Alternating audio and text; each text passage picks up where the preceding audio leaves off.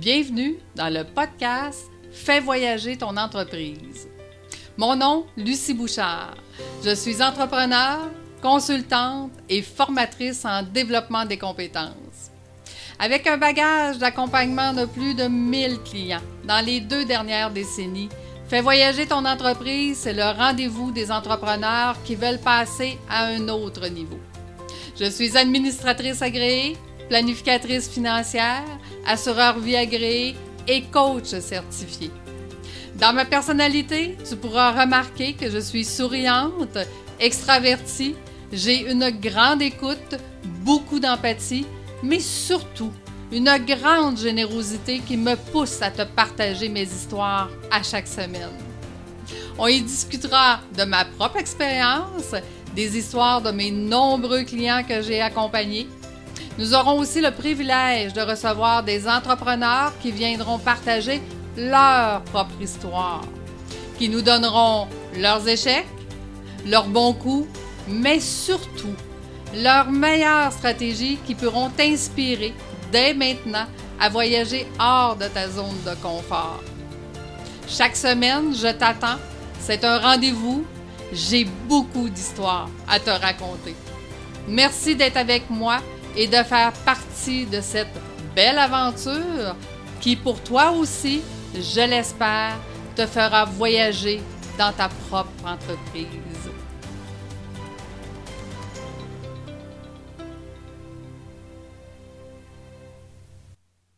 Bienvenue dans l'émission du Fais voyager ton entreprise 003. Aujourd'hui, je vais vous parler d'une entreprise que nous allons euh, nommer Richard. Euh, Richard est en, pleine expansion et Richard a de la difficulté à gérer celle-ci.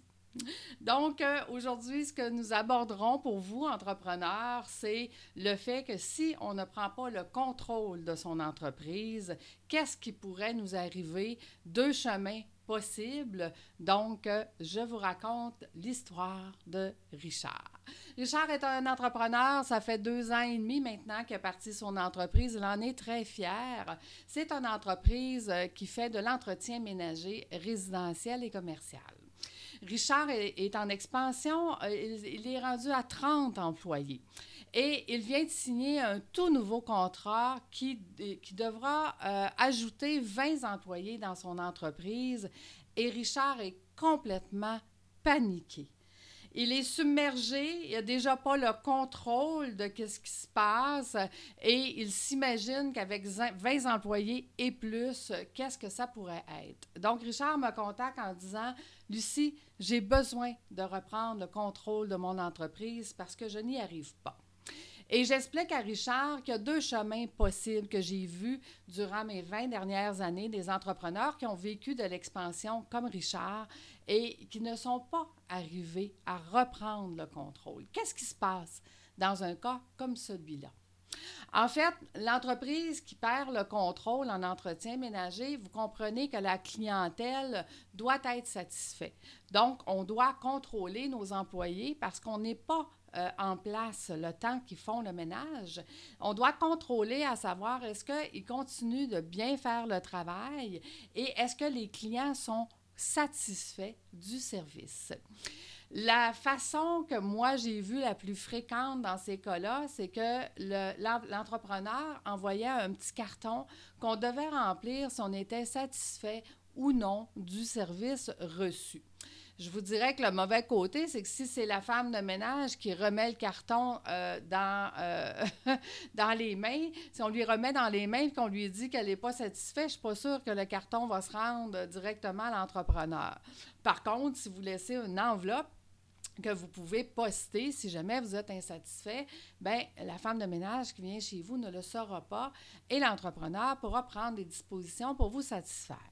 Donc, j'explique à Richard que s'il ne prend pas le contrôle de son entreprise et que s'il ne met pas des choses en place pour pouvoir vérifier si ses employés continuent de bien faire le travail, la nature humaine étant ce qu'elle est, probablement que les employés, tranquillement, pas vite, vont baisser leur niveau de service et les clients, tranquillement, pas vite, vont être de plus en plus insatisfaits et l'entreprise va vivre ce que nous appelons une implosion.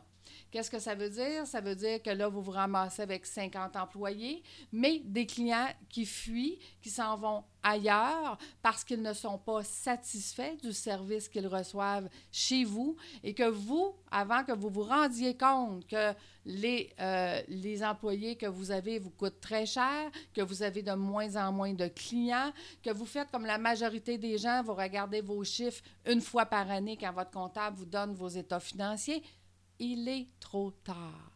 Il est trop tard, vous ne pouvez pas réajuster le tir et là, vous prenez la décision de retourner à cinq employés et de rester tel quel pour le reste de votre vie.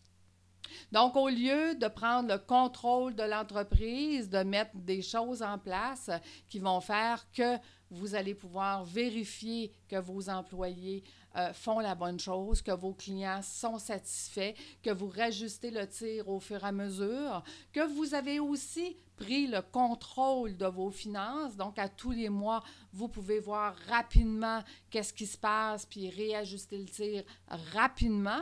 Ce qui fait qu'au bout de la ligne, vous allez pouvoir vivre une croissance. Vous voulez vous rendre à 1000 employés, bien structuré, bien planifié, bien accompagné, c'est possible. Mais si vous faites le choix de dire je n'ai pas le temps, je ne peux pas me faire accompagner parce que je manque déjà de temps, bien, vous allez faire comme la majorité des clients que j'ai vus durant ma carrière qui, au bout d'un an, regardent leur état financier, se rendent compte qu'ils ont perdu énormément d'argent, puis de virer le bateau euh, de côté, puis de le mettre dans l'autre sens, c'est très difficile, c'est très long, et vous allez devoir réinjecter de l'argent pour pouvoir y arriver. Donc, la solution est en plusieurs étapes. La première euh, que j'ai suggérée à Richard, c'est de dire, il avait engagé une personne qui faisait le contrôle, justement. Euh, de, ses, de, ses employés. Donc, il allait voir sur tous les contrats, voir si le ménage était bien fait. Et j'explique à Richard, plus tu vas monter d'employés, moins elle va avoir le temps, puis peut-être qu'elle va à des endroits qu'elle ne devrait pas aller. Si on mettait un système justement où est-ce que le client a la possibilité d'envoyer un petit carton qui dit s'il est satisfait ou pas, probablement que ton employé pourra aller vérifier seulement les endroits qui, euh, qui sont nécessaires et qu'elle va ajuster le tir aux endroits nécessaires. Parce que si elle fait toujours la même route, ben veut, veut pas, les employés savent à peu près à quel moment elle va aller chez son client. Et cette semaine-là, ben, ils vont bien faire les choses pour être sûrs de ne pas perdre leur emploi. Mais s'ils ne savent pas quand elle va y aller, puis qu'elle va de façon aléatoire, puis qu'elle concentre un petit peu plus sur les endroits qui sont nécessaires et non pas tous les endroits, bien, ça peut permettre d'être plus efficace et ça peut permettre d'avoir un meilleur contrôle. De l'autre côté, ce que j'expliquais à Richard, c'est que lui, financièrement, doit prendre possession de son entreprise. Qu'est-ce que ça veut dire, prendre possession de son entreprise?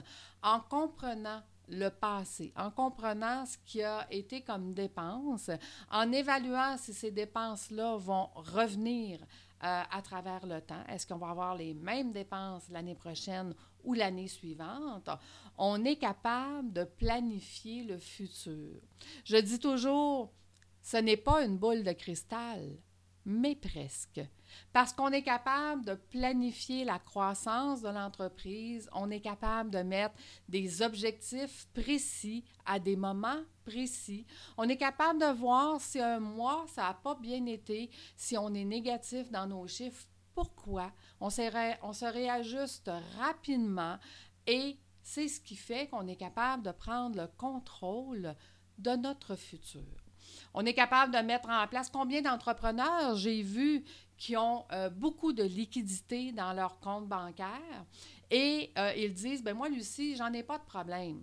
J'ai des liquidités, j'ai un bon salaire, personnellement tout va bien, j'ai de l'argent dans le compte, je paye mes employés, il n'y en a pas de problème.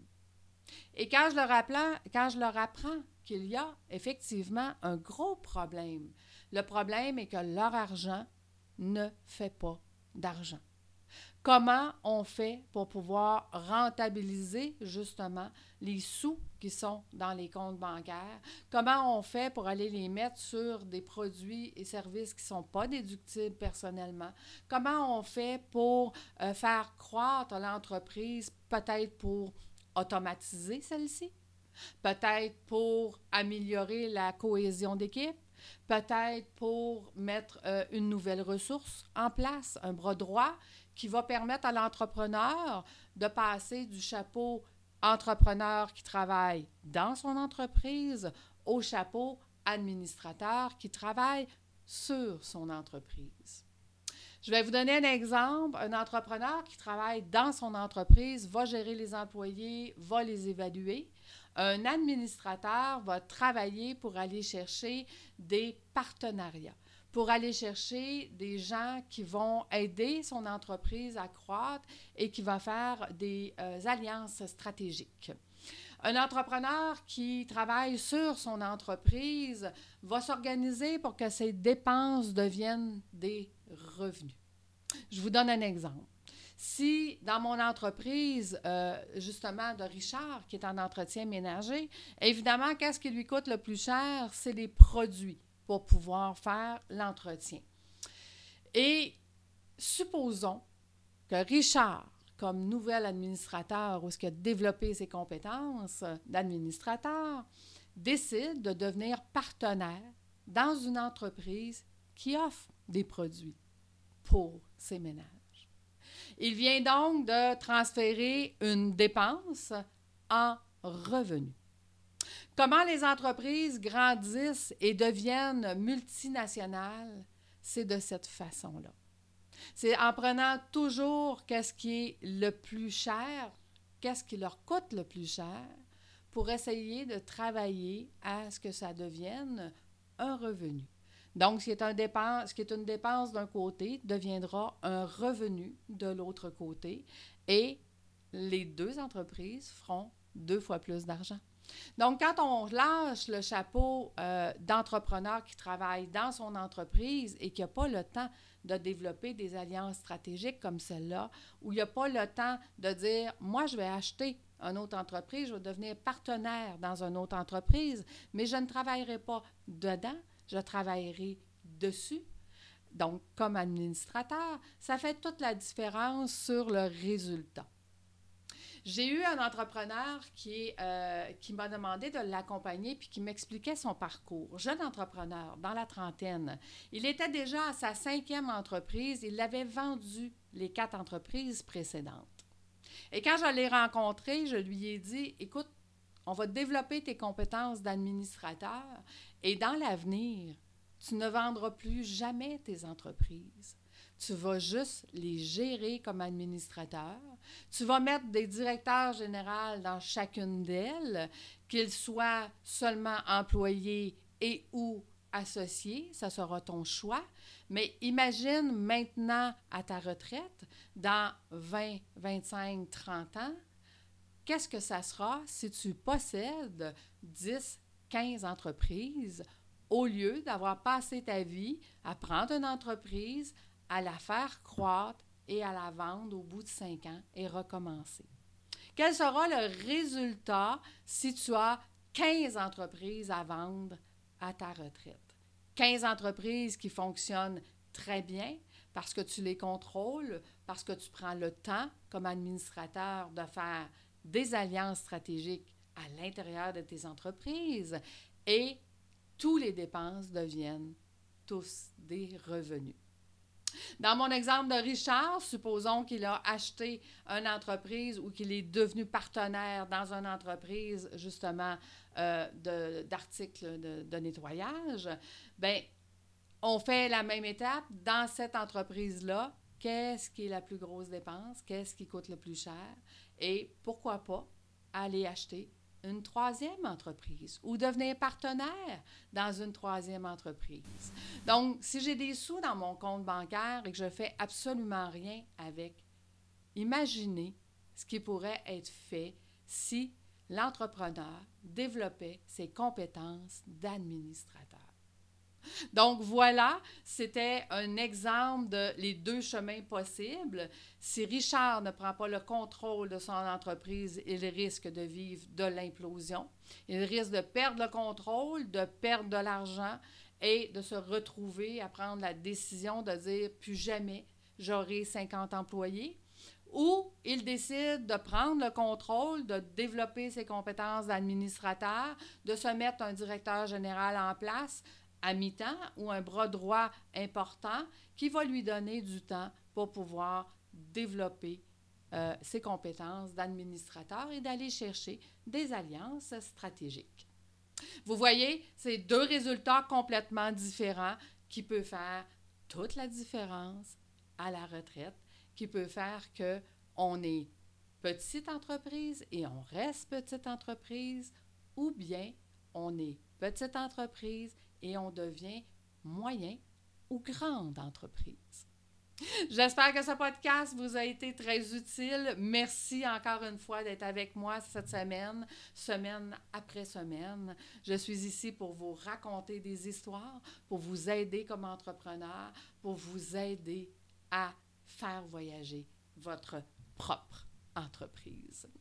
C'est un rendez-vous la semaine prochaine. À bientôt. Au revoir.